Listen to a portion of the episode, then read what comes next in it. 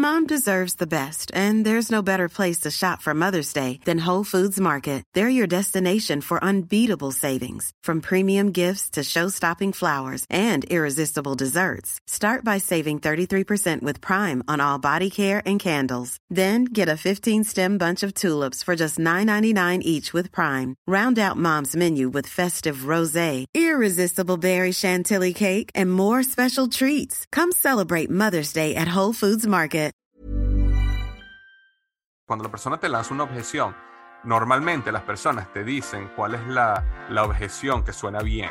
Las personas no te dicen la objeción real. Y entonces él en ese libro te enseña a través de una serie de preguntas, cuando tú descubres la objeción real, esa es la que tú puedes empezar a atacar. Y él te enseña ahí cómo atacarla correctamente. Bienvenido y bienvenida al podcast Coaching al Millón.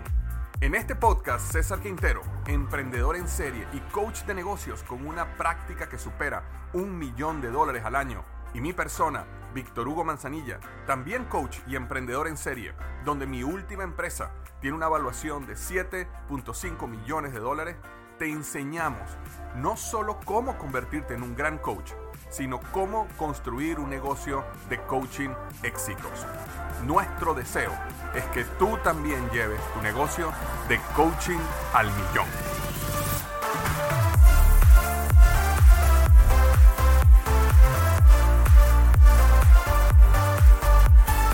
Hola Víctor, buenos días, ¿cómo estás tú?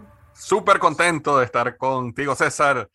Una semana más aquí en el podcast Una Coaching semana más. al Millón, ¿no? Coaching al millón. Aquí estamos para conversar de las cosas importantes para que coaches y emprendedores puedan en verdad montar ese negocio. Los coaches que son los emprendedores más impactantes en Latinoamérica porque son los que ayudan a otros emprendedores también a emprender. Entonces, para mí, eh, este podcast es algo que, que viene mucho del corazón y, y- y esperamos que, que, o sea, son conversaciones auténticas. Víctor Hugo y yo, en verdad, nos las preparamos mucho, tratamos de hacerlo bien conversa- conversacional y, mm, y tratamos de darles el, el mayor valor posible. Entonces, esperamos que, que les estén gustando. Si les gusten, dejen comentarios aquí para decirnos qué, qué temas les gustaría saber o qué más les gustaría eh, escuchar y si les ha gustado lo que han oído hasta ahora, porque la verdad que hemos tratado de ser lo más eh, activo, que puedan tener herramientas que puedan implementar inmediatamente en sus prácticas para, para construir las prácticas mejores. Exactamente. Y siempre, y siempre desde el punto de vista de las experiencias reales que tenemos en el día a día como coaches, ¿no? Y, y lo que estamos viviendo nosotros como coaches, ¿no? No es, no es simplemente teoría de lo que leímos en un libro, sino las prácticas de coaching que tenemos nosotros día a día. Y no solo eso, sino que tenemos casi ya 80 coaches certificados en el modelo GM que nos reunimos con ellos de manera constante y escuchamos sus problemas, sus dificultades, sus retos, sus buenas noticias, ¿no? Y en base a toda esa información real de la calle es que nosotros hemos ido eh, diseñando este, este podcast para ayudar a cualquier persona que llegue su, coche, su práctica de coaching al millón. Esa es la idea. Y Víctor Hugo, una de las cosas que pasó en la semana pasada cuando estábamos hablando con los coaches, este, empezamos a hablar un poco sobre cuáles eran los libros más influenciados, o sea, lo- lo- las co- los libros que más te influenciaron al momento de montar el negocio, al momento de coaching, y, y fue una conversación bastante, bastante buena, que, que la verdad que nos dio una buena idea que decir, bueno, ¿por qué no lo hacemos en el podcast también? Y, y nos, nos pusimos la tarea de escoger nuestros tres libros favoritos que hemos aplicado a la práctica del coach. Pero como esto es un podcast no de teoría, sino de práctica, Exacto. vamos a hablar del libro, pero también vamos a hablar de cómo pusimos estos conceptos en práctica, ¿no? Totalmente, totalmente. Bueno, yo puedo comenzar con mi, mi primer libro favorito. Es un clásico que se llama Cómo ganar amigos e influir sobre las personas. Te voy a decir algo, César. Todo el mundo Eso es acá- trampa, eso es trampa. Ese es el clásico que todo el mundo le va. Pero, Bueno, pero es verdad, pero te voy a decir algo. La gente, yo le digo, cuando yo a la gente le digo, ¿cómo ganar amigos? La mayoría de la gente me dice, ah, sí, sí, sí, buenísimo. Y digo, pero lo leíste. Y la gente lo ha escuchado tanto, porque el tanto se menciona, que la gente cree que lo leyó o asume como que o por osmosis te llegó, me explico. Ese es un libro que hay ¿Sabes que leer. es cómico porque me dices eso y ya es un libro que yo siempre pensé que había leído y no lo había leído.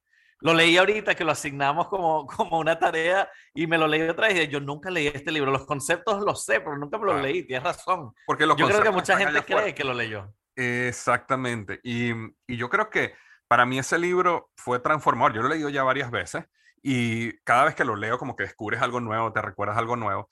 Pero yo creo que el primer paso que la gente que nos está escuchando ahorita es, no, no simplemente digas, ah, sí, sí, es sobre cómo ganar amigos, sino hazte la pregunta, ¿lo leíste de verdad? Porque es muy probable que no lo hayas leído y si, y si no lo leíste, bueno, ya sabes cuál es el, el, el siguiente paso, ¿no? Que es leerlo. Pero para traerlo un poquito aquí a la práctica de coaching, a mí me parece que ese libro es un libro muy práctico en cómo manejar las relaciones humanas. Y eh, hubo, a mí me permitió ver puntos ciegos que yo tenía y desarrollar estrategias que yo tenía que, que, mejorar para poder mejorar mi interacción personal. Yo, particularmente, como tú me conoces, César, yo soy introvertido y como que naturalmente la, la habilidad de conectar socialmente, de que la gente sienta empatía y todo eso no es algo que, que naturalmente me, surgió. Y ese libro fue el que me ayudó a mí a poder convertirme en, un, en, una persona empática y una persona que realmente conectaba con los demás.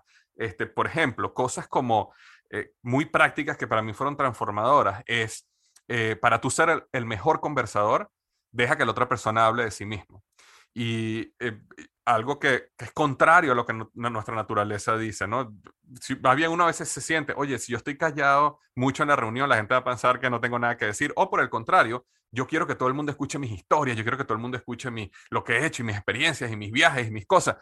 Y realmente lo que fue para mí transformador es, escucha, escucha y pregúntale a la gente. Entonces, si tú quieres ser un gran conversador y atraer la gente a ti, ser como un imán que atrae a la gente, no estés tú contando acerca de ti, sino pregúntale a la gente sobre, en serio, ¿tú, ¿cuántos hijos tienes? ¿Y qué hacen tus hijos? ¿Cuál es el hobby de tus hijos? No me digas, ¿y juegan béisbol? ¿Y dónde juegan? ¿Y qué les gusta hacer? ¿Y qué posición? Y, y entonces tú te empiezas a meter en ese camino de una manera honesta, real y sincera, ¿no? No es que esto no es una técnica.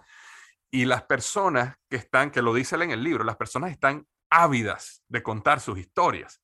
Y si tú te conviertes en una buena escucha, la otra persona asocia eso con, este es un gran, gran, gran conversador, ¿no? Eso me, me, me recuerda, o sea, y es muchas de las cosas que yo le digo a todos nuestros coaches en EGM, cuando, cuando estamos en la venta, muchos de ellos quieren lanzar emails a gente que no conocen, hacer campañas a gente que no... Y yo le digo, no, no, o sea, tienes negocios por todos lados, ve a, ve a la panadería, ve al restaurante, ve al, al abasto o a la tienda que tú vas y puedes hablar con alguien y, y agarrar una conversación y simplemente uh -huh. preguntarle cómo estás, cómo, cómo sobreviviste a COVID, en qué posición estás ahorita, cuéntame qué es lo que te funciona y lo que no te funciona. Y mientras más la gente hace eso, o sea, 100%. Eh, eh, es así. Él dice en el libro otra cosa que para mí fue eh, súper importante, que es que dice, el, el, la palabra más importante para todo el mundo es su nombre, ¿no? Y yo naturalmente no me aprendo el nombre de las personas. O sea, yo no soy esas personas que, ah, ya escuché el nombre de una persona una vez y ya me lo sé. Entonces yo tuve que empezar a eh, crear técnicas de asociación para yo recordarme el nombre de las personas, porque naturalmente se me olvida muy rápido. Y, y, este, y me di cuenta de que cuando tú le dices a alguien por su nombre, especialmente cuando la persona solo te lo ha dicho una vez, eso crea un impacto, como que, wow, se, sabe mi nombre, me, es, es impresionante. Entonces, eso fue un, un punto muy, muy, muy práctico que, que yo utilicé de, del libro de cómo ganar amigos. Y yo creo que la otra eh, que te podría decir aquí, César, antes de pasar al siguiente libro, es eh, nunca contradecir a una persona en público. Yo sí era uno, porque yo soy una persona muy de data, yo soy una persona muy de información, a mí me gusta leer. Entonces eso me lleva a conocer de temas. Y yo era una persona que si yo, tú y yo estábamos hablando, a lo mejor, y estábamos en un restaurante, y estamos con cinco amigos, y estamos conversando, y tú dices, oye, sí, no, tú sabes que Lewis Hamilton este, ganó la carrera tal, y si yo sé que ese punto es incorrecto, yo ahí, te voy a decir, no, no, no, César, no, no, eso no es verdad, él ganó fue. ¿Me explico? Y, y eh, ¿por qué? Porque naturalmente la verdad para mí es súper importante, entonces como que yo lo hago, no lo hacía por mal, pero ¿qué pasa? Cuando yo hago eso, eh, delante de otras personas, yo te disminuyo a ti. Yo digo, estás, te, te, eh, elevo algo en lo cual tú estás incorrecto, elevo que te equivocaste. Entonces, él en ese libro indica de que uno, que cuando, cuando, cuando tú analizas la conversación y te das cuenta que no es un punto importante, obviamente, si estamos en una reunión de negocios y la compañía tiene problemas económicos y tú dices, oye, tenemos 50 mil dólares en el banco y yo sé que solo tenemos 20 mil, obviamente que lo voy a sacar porque no, no, es que la compañía va a quebrar porque no voy a decir la verdad, pero en una conversación entre amigos donde estamos, si tú dices algo que es incorrecto, él decía, déjalo pasar, no importa, nadie, eh, que, tú digas exactamente todo lo que tú sabes y, contradigas a alguien en público, no te hace a ti más grande, pero sí hace a la otra persona más pequeña. Entonces eso a mí me ayudó a, a, a contenerme, que aunque sé que una persona se equivocó, simplemente lo dejo pasar y no lo veo, no lo veo este, con tanta importancia. Entonces, ojo, cierro entonces con que ese libro me ayudó mucho en las relaciones interpersonales que son claves para tú generar network, tu red de contacto de gente que son las que te van a ayudar y van a servir como eh, e, ese, ese, ese, no sé cómo llamarlo, ese, sí, esa, red de contactos para clientes que tú después vas a poder. palanca, la palanca de venta. Cuéntame tú, César, sobre, sobre ti, sobre tu libro. A ver, yo, yo voy a compartir un libro que también es un poco conocido, eh, pero es un libro eh, que yo, que cambió la, mi manera de ver la vida. Yo, yo creciendo en Latinoamérica eh, y viendo a mi papá como emprendedor y, y, a mis tíos y a mi familia y los empresarios y mi mamá en Panamá, o sea, veía todo el mundo, era, era mucho sobre el concepto tradicional de trabajar lo más que se pueda a toda hora y que, y que era todo sobre el esfuerzo. El esfuerzo era lo que contaba. Y, y yo cuando, cuando empecé mi negocio, yo veía que yo, yo hacía mucho, pero, pero no, los resultados no me estaban dando. y, y, me leí este libro que es de Tim Ferriss, que es la semana laboral de cuatro horas o el Four Hour Work Week en inglés. y, y la verdad que cambió mi mentalidad, cambió la forma en que yo veía el, el mundo, el, el mundo laboral, el mundo emprendedor. Veía que uno debe trabajar más eficiente y no, y no tanto es, es la energía, ¿no? Entonces, yo muchas veces, hasta todavía, le, ¿sabes? Le tengo que decir a, a, mis padres, no tienen que trabajar tanto, busquen la manera de, de, de, de crear eficiencias, de apalancar a otra gente, apalancar otras otras personas que hagan las cosas más fáciles y mejores que tú. Y entonces este libro me ayudó muchísimo a cambiarme la mentalidad de el tener que estar 100 horas a la semana trabajando en algo para, para, para, en verdad que me funcione, ¿no? Entonces, y esto lo puse mucho en práctica en mi negocio mientras lo crecía, porque me daba cuenta que yo solo no lo podía crecer, entonces me apalancaba en otras personas, en otros sistemas, en automatización, en tercerización. Y hoy en día, y este libro, no sé cuánto tiempo tendrá, ya tendrá 20 años este libro, tiene 17 años, tiene bastante. Eh, pero fíjate que hoy en día todo lo que dice este libro se ha, ha pasado. Hoy en día mucha gente tiene especialidades y cada persona le está dando una especialización a distintas eh, compañías. Entonces, es un punto bien importante en donde vivimos en un mundo globalizado, donde podemos apalancarnos de otra gente a través de Fiverr, Odesk, eh, distintas plataformas de, de, de contratistas que te pueden hacer desde escribirte blogs hasta diseño de fotos, hasta lo que sea, pero apalancarte de mucha gente y en verdad empezar a tomar el valor de cuánto, cuánto vale mi tiempo y, y, dedicar mi tiempo para las cosas en las que son mis superpoderes y después apalancarme de otros para no hacer las otras. Entonces, él habla mucho, es mucho sobre productividad, sobre eficiencia y sobre cómo tener una mentalidad emprendedora en donde ¿Qué es lo mínimo que tengo que hacer para hacer el máximo impacto? Y, y, una de las cosas que me gusta es mucho ese libro, César, es que no es, o sea, no, no, es, no es acerca de cómo puede ser un flojo. Me explico. Realmente a veces el ah, título. sí, a veces el título. Hay personas que, que, que, piensan, ah, es como, como yo trabajo cuatro horas a la semana y vivo como un millonario en una playa. Eh, hay personas que lo han logrado, pues, pero yo creo que el título es mucho más acerca de inteligentemente, estratégicamente, cómo tú creas un negocio. Ah, estoy de acuerdo, de acuerdo contigo. Ese es un, Fíjate, cuando yo puse muchos de esos conceptos a valer y, y los puse en práctica, eh, uno de ellos, por ejemplo, eh, nada más revisaba email, al, y creo que lo hablamos en el podcast pasado, nada más revisaba email al mediodía y a las 5 de la tarde. Y así esperaba que todos los emails de la mañana llegaran, los respondía durante una hora y después a las 5, entre 5 y 6, era cuando yo hacía todo eso. Lo que eso me ayudaba a mí era enfocarme en las cosas que eran más importantes. Pero cuando yo empecé a poner esto, yo, yo en, en, en mi negocio de comida trabajaba un día a la semana. Y luego tenía mis otros dos negocios que estaba lanzando para trabajar otros días. Entonces, mi eficiencia me llevó a, a, tener más, a, a, poder hacer más. Entonces, e, e, de eso es lo que se trata el libro. No es tanto solo quiero estar cuatro horas a la semana y más nunca quiero trabajar, tienes razón, pero es más como que cómo, cómo soy más eficiente y, y, y, tengo más impacto en las horas que, que trabajo. Nosotros la, la, semana pasada en el, en el podcast sobre productividad, que de hecho, si no lo has escuchado, te recomiendo que vayas y lo escuches porque ahí ahondamos muchísimo en este tema que César está hablando ahorita. Eh, hablábamos eh, sobre la diferencia entre el emprendedor y el empresario, ¿no? Y decía, el emprendedor cuando, cuando, cuando tiene un problema, eh, decide, ok, voy a investigar, voy a aprender a hacer esto y me voy a convertir en el mejor en esto. El empresario piensa, si tengo un problema, es quién es la persona que mejor hace esto y dónde la consigo para contratarla, ¿no? Y yo creo que eso es un poquito esa mentalidad de que no es que no, no, no todo lo haces tú, sino cómo tú realmente puedes empezar a delegar cosas y dedicar tu tiempo donde tú realmente agregas valor y realmente puedes causar una transformación en tu negocio. Eh, bueno, te cuento sobre mi, mi otro libro, César. Vamos. Eh, este fue un libro, este libro es viejo, viejo, viejo. Es tan viejo que cuando la gente lo lee es muy cómico porque todos los ejemplos que utiliza son ejemplos que ya ni existen, ¿no? no en época donde no había ni siquiera teléfonos celulares, no había nada. Pero este es un libro que se llama ¿Cómo pasé de ser un fracaso en las ventas a ser un vendedor exitoso? De hecho, en inglés se llama How I Raised Myself from Failure to Success in Selling. Este libro no había sido traducido en español por lo menos en los últimos cinco años, porque yo cuando lo leí no existía en español, me estoy dando cuenta que ya existe en español.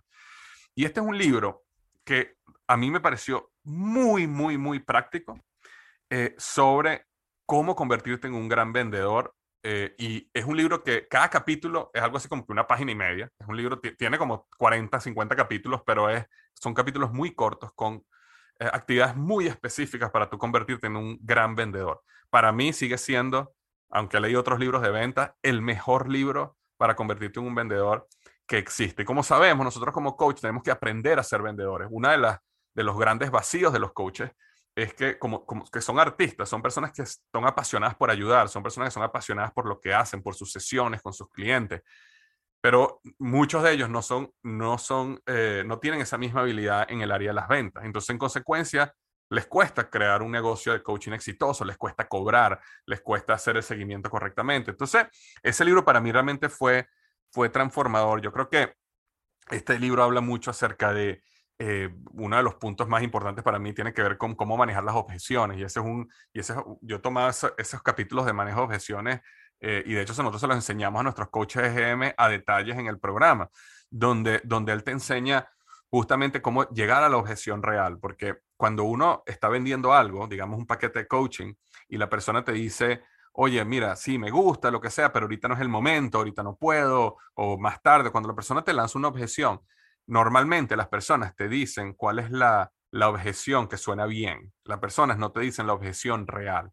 Y entonces él en ese libro te enseña a través de una serie de preguntas, donde nuevamente volvemos al escuchar, ¿no? Tú le preguntas a la persona, oye, ¿por qué, ¿por qué me dices eso? Y entonces la persona ahonda, tú escuchas para entender cuál es su razón y luego le preguntas, una pregunta, si nosotros lográramos resolver el problema que me planteaste ahorita, eh, ¿todavía estarías interesada en hacer este programa?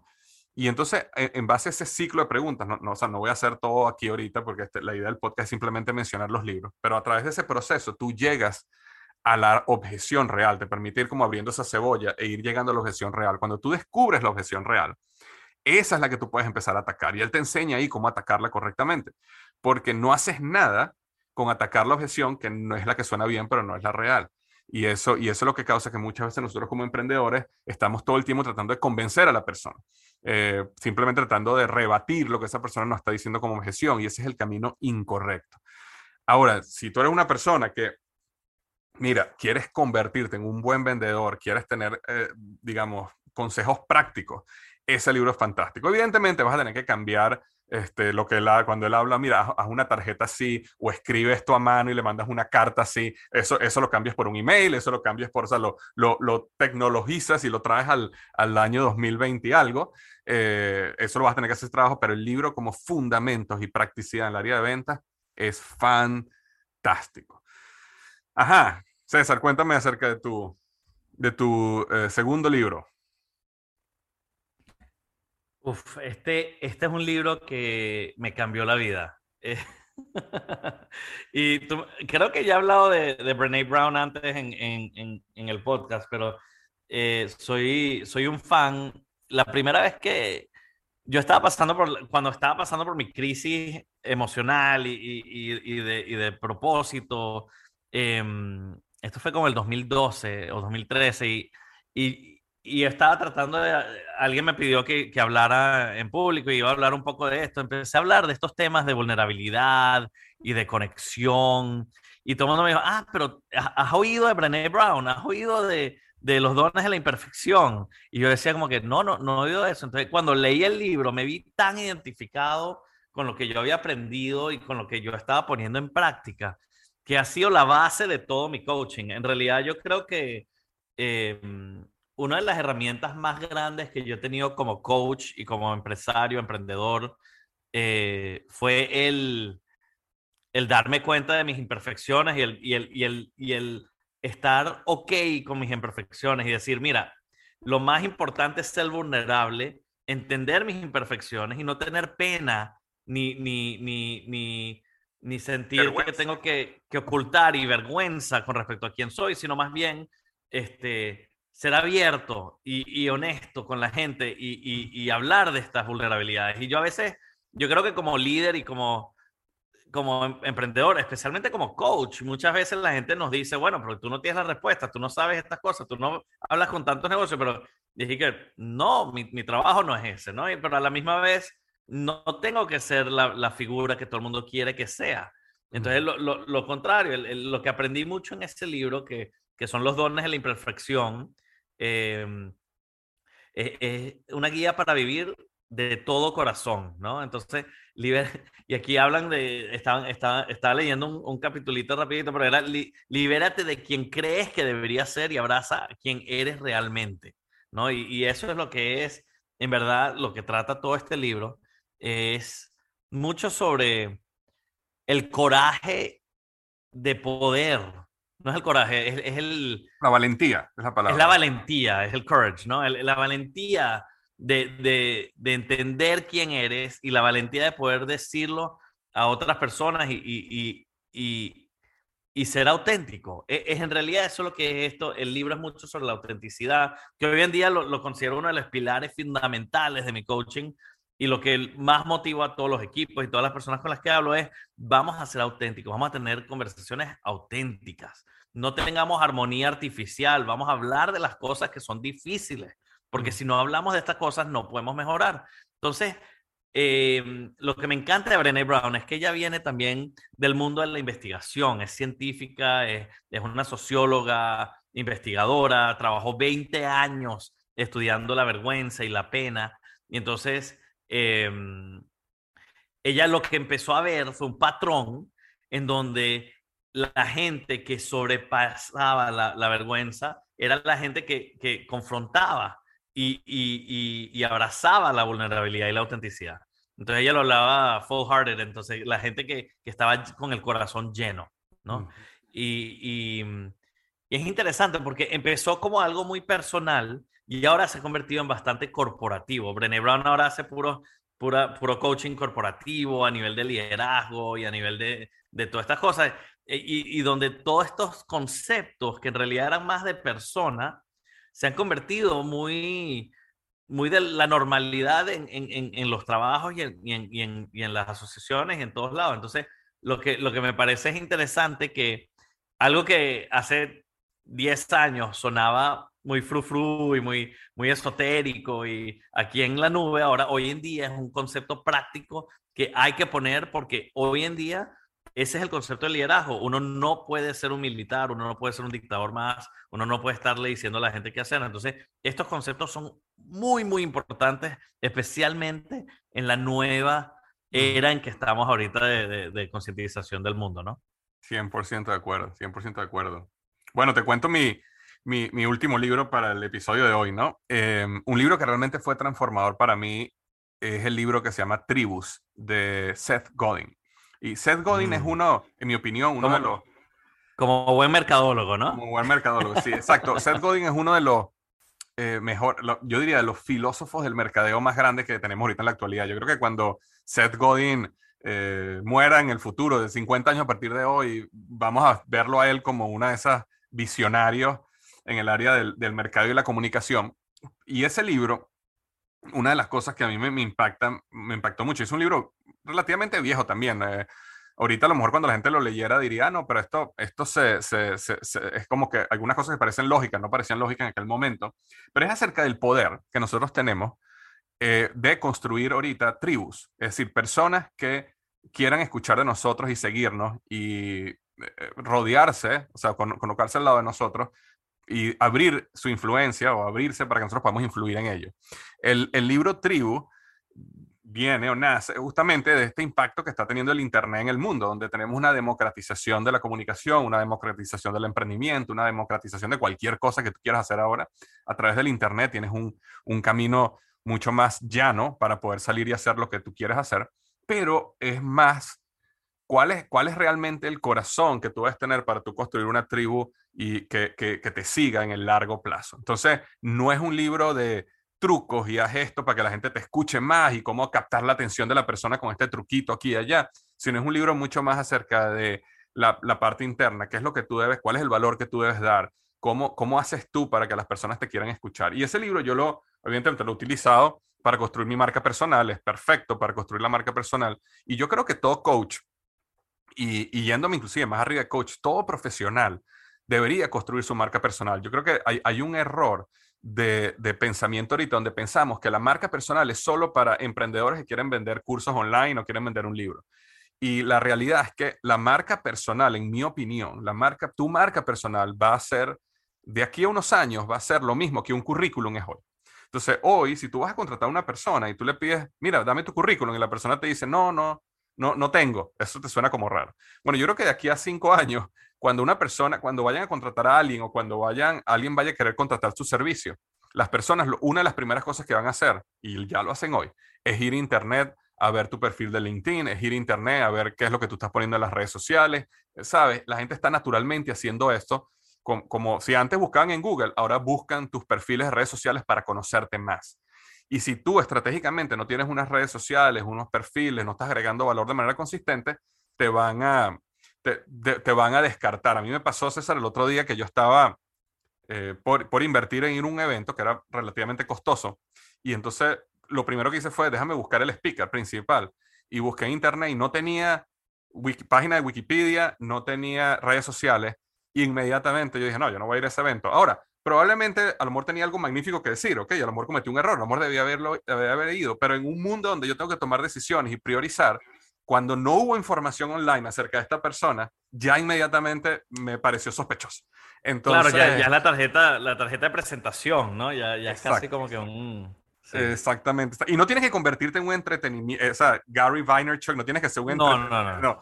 Pero tú sí tienes que tener un perfil social tan importante allá afuera, donde la gente cuando te busque te consiga y sepa, y sepa quién eres y cuál es el valor que tú das.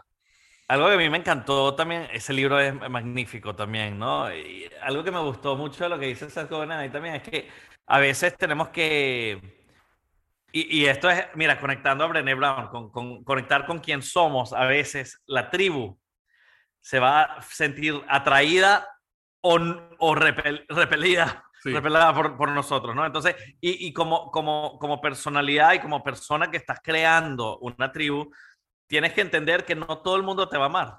Pero, pero eso está bien y eso lo hablamos también un poco en Cliente Ideal, en el episodio de Cliente Ideal. Si no lo has escuchado, óyelo porque está súper chévere.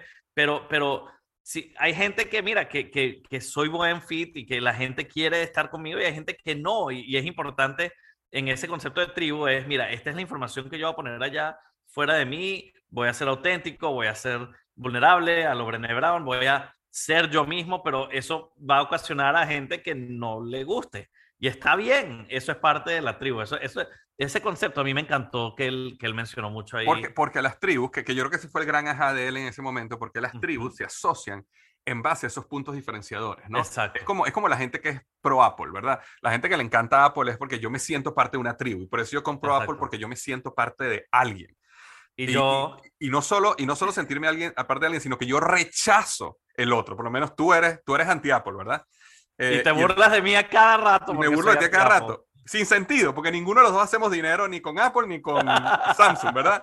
Pero somos parte de dos tribus diferentes. Y cuando tú eres vulnerable y eres, y eres único y eres quien tú eres, eh, va, va, a haber gente que se va a relacionar contigo, va a decir, no, yo sigo porque yo soy así. ¿Me explico? Y va a haber gente que te va a rechazar. Y de hecho, una de las mediciones, si tú tienes una marca, marca personal exitosa o no, tiene que ver también con tus detractores. Una marca que no tiene detractores es una marca que no es fuerte.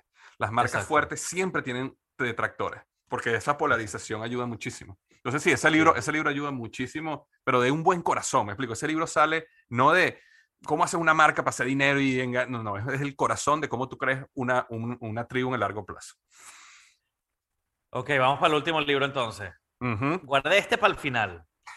E, este, este es mi libro favorito ahora. O sea, es un libro, tiene mucho tiempo y es, de hecho es una, una, una edición revisada. Se llama Conversaciones Cruciales de Kerry Patterson y es la tercera revisión. Em, al parecer, yo no sabía, este era un libro súper conocido de negocios clásico, eh, que era sobre cómo tener conversaciones cruciales, pero ahora la actualizaron con herramientas más prácticas a cómo y aquí dicen nuevas claves para gestionar con éxito situaciones críticas, que es el subtítulo. Y esa es la realidad. Este libro me encanta para cuando yo tengo que tener esas conversaciones que me duele la barriga y que no las quiero tener y que estoy nervioso y que no puedo dormir y cómo lo posiciono. Este libro me ayudó a tener un, un, framework, un toolkit, una forma, un proceso comprobado de llegar a que los dos estemos alineados en, un ganar-ganar. Eh, es un libro que te ayuda mucho a influenciar, no a convencer. Entonces, es, un, eh, te, posiciona las conversaciones y, esto es sobre todo retar para crecimiento. Hemos hablado del triángulo de, de, Carmen, del, drama, del drama, ¿no? Entonces, si no lo has oído en otro, en otro de nuestros podcasts, hablamos del, del triángulo del drama, donde siempre tenemos a un héroe, un villano, una víctima, y siempre estamos en esta situación dentro del triángulo, en cualquier conversación, en cualquier situación interpersonal, estamos siempre jugando uno de estos y tenemos que cambiar la forma de hacer eso. Y este libro te ayuda a cómo pasar de villano a challenger, a, retador, y de cómo pasar de héroe a coach, pero de una forma eh, sutil y estructurada. Entonces, me dio como como unas buenas herramientas de cómo afrontar conversaciones que son difíciles de tener, ¿no? Entonces, parte de esto, por ejemplo, es primero siempre tener una intención de reconciliación. Porque la verdad es que si yo voy a tener una conversación y mi, el punto de mi conversación es que te voy a culpar y que no te voy a perdonar, ¿para qué tener esta conversación? No hay que tenerla. No hay que tenerla porque es lo que tú decías un poco del, primer libro que hablamos, ¿no? Es cuando estás tratando de influenciar a la gente, no, no les quieres estar hundiendo o hacer sentir culpable. Entonces siempre empezamos de un lugar positivo, de un lugar que queremos eh, resolver esta situación. Entonces, si ambas partes tienen esa asunción que hay un, hay un hay un intento, como eh, un assumption, una suposición de, Una suposición positiva de querer resolverlo. Entonces entramos a la conversación. Y una vez que se entra a la conversación, se enseña qué son los, qué son los hechos, qué son los sentimientos, qué son las, los juicios y los prejuicios que, que afectaron y qué son las expectativas y qué son las, las cosas, cómo, cómo tengo que posicionar la conversación también diferenciando que a veces lo que pasó yo lo vi de una manera, pero otra persona lo puede haber visto de otra. Entonces, ¿cómo lo posicionamos de una manera de que ambos entendamos lo que estábamos hablando y luego entendemos y nos ponemos en la situación de los demás y vemos cómo llegar a eso? Entonces, este libro a mí me encantó porque pone de una manera práctica las formas de tener estas conversaciones que a veces no queremos tener. Súper bueno, súper bueno. Bueno, ahí tenemos seis libros que, que nos está escuchando. Seguro escoge uno o dos y ya tiene trabajo por un rato. y la verdad que todos estos son increíbles para la práctica de coaching y para crecer un negocio de coaching. Sí. Creo, que fue bastante completo. Me voy a dar un golpecito en la espalda porque la verdad que, fíjate que tú, sí, los tuyos eran más de, de venta, mercadeo, de, de, de relaciones interpersonales. Eh, yo creo que los míos eran un poco más de vulnerabilidad, de de conversaciones críticas y de... Y de, y de, productividad, ¿no? También. Y de productividad, ¿no? Entonces sí, como que, como que le vimos todo, estuvo bueno, bueno. Muy bueno para, para, para, para este, estos seis libros para los coaches que puedan aplicar inmediatamente. Y es, y es importante que, que, la persona que nos está escuchando se dé cuenta que, o sea, si no lo sabe ya, ¿no? Que leer, leer libros es diferente a cualquier otra cosa, ¿no? Yo creo que una de las cosas que está pasando ahorita mucho es que como tenemos las redes sociales que nos dan toda la información que queremos en pedacitos de una manera demasiado conveniente, creemos que eso es lo mismo que leer un libro y no es lo mismo. O sea, tener la capacidad de dedicar unas horas a sentarte, a escuchar o a leer sin interrupciones, eso te permite profundizar en los temas de una manera que no puedes con las redes sociales. Entonces, este, eh, una de las cosas de, interesantes que, dos cositas que queríamos decir, ¿no? Una es que ya el libro, ya que estamos hablando de libros, ¿no? Eh, un libro importante que tenemos que hablar es el, el, Emprendedor Inteligente, ¿no? Este, que es un libro que estamos a punto, ya está a punto de salir. Eh, eh, probablemente cuando escuches este episodio, a lo mejor todavía no está ahí en el libro, pero eh, afuera, pero lo puedes buscar en Amazon. Que es justamente un libro que estamos creando para ayudar a los emprendedores a convertirse en emprendedores inteligentes. Es decir, emprendedores que no simplemente basan su idea de negocio y su negocio y su, sabes, sí, su idea de negocio en pasión, entusiasmo o inclusive intuición, que son cosas importantes, sino que siguen un paso a paso comprobado que los lleva a dar este, eh, a, un proceso que, que, maximice sus probabilidades de éxito, que les permite dar pasos firmes, que les permite darse cuenta si su idea va a calar en el mercado o no. Y, todo eso permite maximizar las probabilidades de éxito de, del emprendimiento. ¿no? Uno, uno como, como emprendedor no puede esconder la realidad de que el 90% de los negocios de afuera fracasan. Y con esa realidad uno tiene que entrar a ese, en ese camino realmente preparado. Como ir a, si vamos a ir a la guerra, vamos a ir bien preparados. Y el libro Emprendedor Inteligente te muestra el modelo EGM, Emprendedor Growth Model, para que tú puedas eh, lanzar y crecer un negocio este, con éxito. Así que va a estar próximamente, próximamente en, en, Amazon y en, en alguna librería local.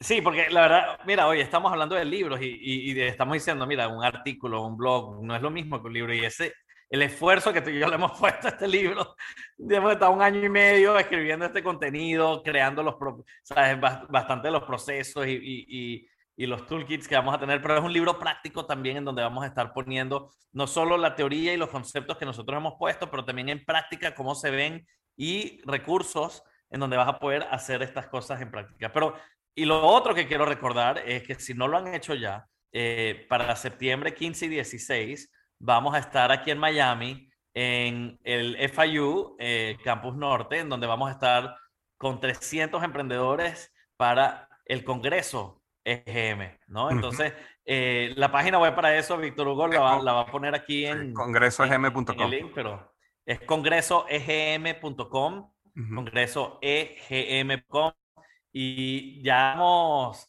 con gente, estoy emocionadísimo, no lo puedo compartir todavía de la gente que va a estar con nosotros.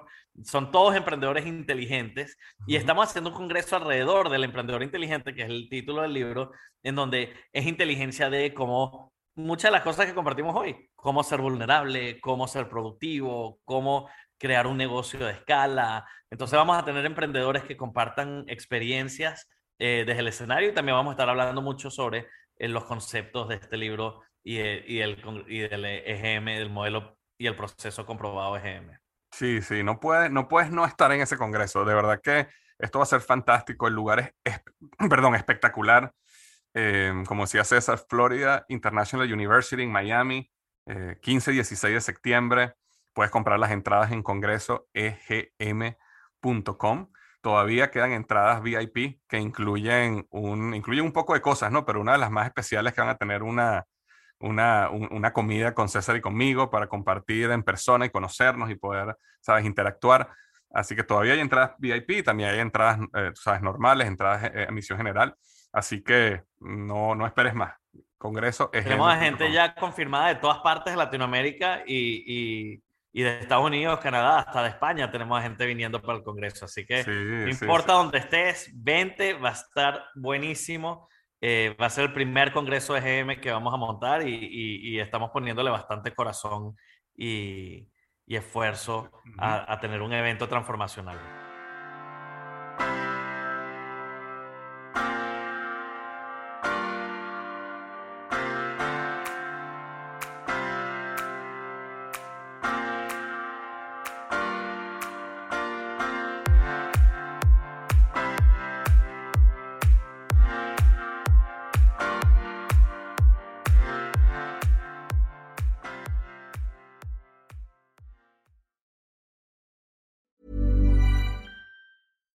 Deserves the best, and there's no better place to shop for Mother's Day than Whole Foods Market. They're your destination for unbeatable savings, from premium gifts to show-stopping flowers and irresistible desserts. Start by saving 33% with Prime on all body care and candles. Then get a 15-stem bunch of tulips for just $9.99 each with Prime. Round out Mom's menu with festive rosé, irresistible berry chantilly cake, and more special treats. Come celebrate Mother's Day at Whole Foods Market.